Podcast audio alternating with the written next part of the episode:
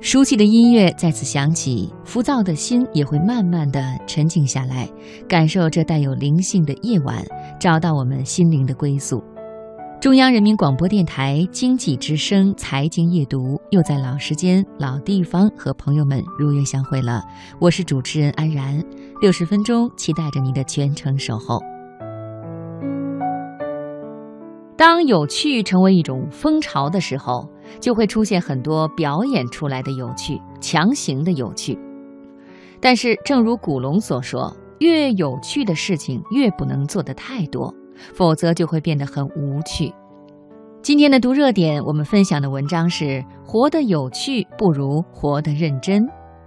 文章来自花边阅读公众号。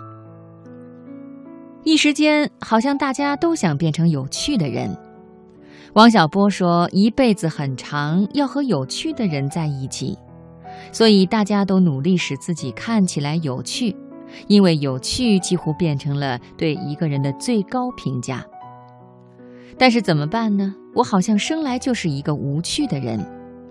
我有时晚睡，有时赖床，每天按时吃饭，经常吃咖喱鸡块饭，并不是因为它有多美味，而是因为它不太贵，也还算有点好吃。有几个关系不错的朋友，一个氛围良好的家庭，每年去一个地方旅游，别人抱着吉他登上舞台唱歌，我有时去看，有时不去。周末呢，就泡在图书馆看看书。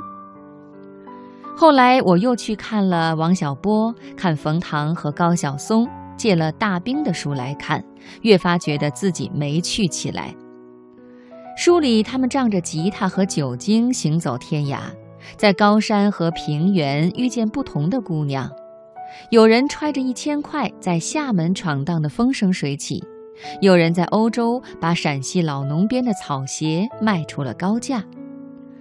有人去潜水，有人去南极过年，或者从小城市到大城市摸爬滚打很多年，终于认识了不少豪爽有趣的朋友。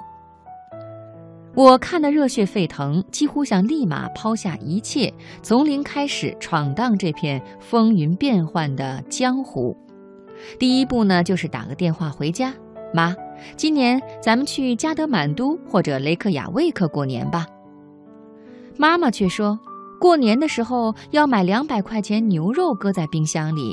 对了，上次在网上买的贡菜还在冰箱里呢，可以吃好久。炒肉吃放剁辣椒最好吃了。要不咱拿油盐过一遍，放点辣椒拌着，然后放在小玻璃罐里，早上煮面条的时候取出来吃。啊，我说行。我忙不迭地连连回应，也不再提冰岛或者尼泊尔。我突然发觉，比起冰岛，过年的时候我更喜欢家里的冰箱，满满当当的放着鱼肉、蔬菜和饺子。除夕夜的时候，一家人坐在灯光明亮的客厅里，嗑着瓜子看春节联欢晚会。可能有时候我们无法抛下一切，去理想主义地环游世界。可能那些始终流浪的诗人心里有我们所不能承受的故事，可能一圈一圈的走下来，还是觉得童年楼下那家面馆的辣酱最为好吃。朴树在他的歌里说：“我曾经失落、失望、失掉所有方向，直到看见平凡才是唯一的答案。”也有人说，没有经历过轰轰烈烈、鲜花荆棘，你有什么资格就要庭前花开、云淡风轻？我有，因为这是我所选择的生活。豆瓣上的一个人讲，生活不止诗意化的远方，更重要的是如何苟且。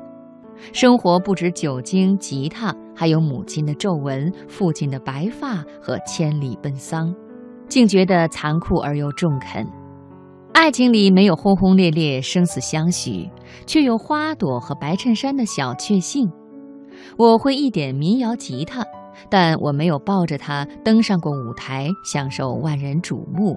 只在晴天的下午，为自己弹唱过几支无名小曲。前段时间，一部叫《小森林》的电影刷爆了朋友圈，分成春夏秋冬四篇。没有情节，就是一个女孩种菜、做菜，然后自己吃，有时请朋友来吃。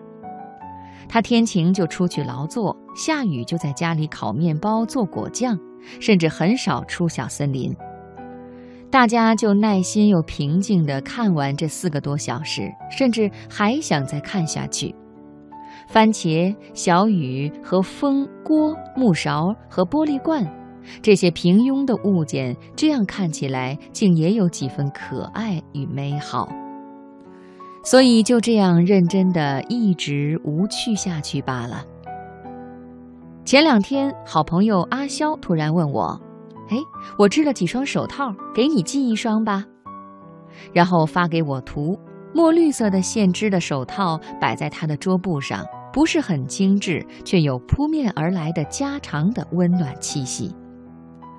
一下子又开心又羡慕，羡慕他总是可以把日子过得这么叫人欢喜。其实他应该也不算有趣的那一类吧。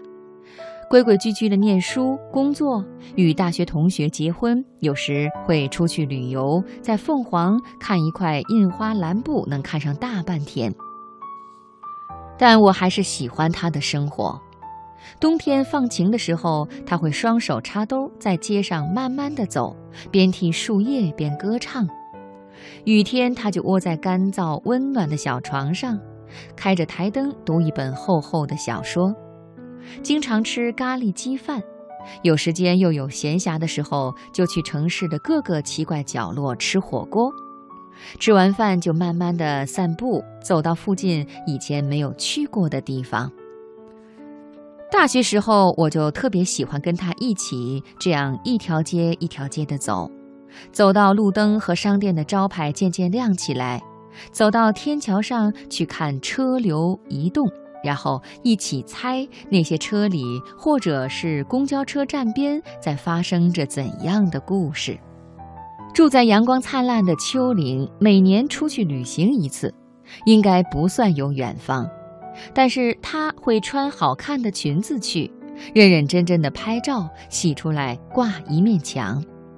他也不会写诗，但他会慢慢学着酿好喝的果酒。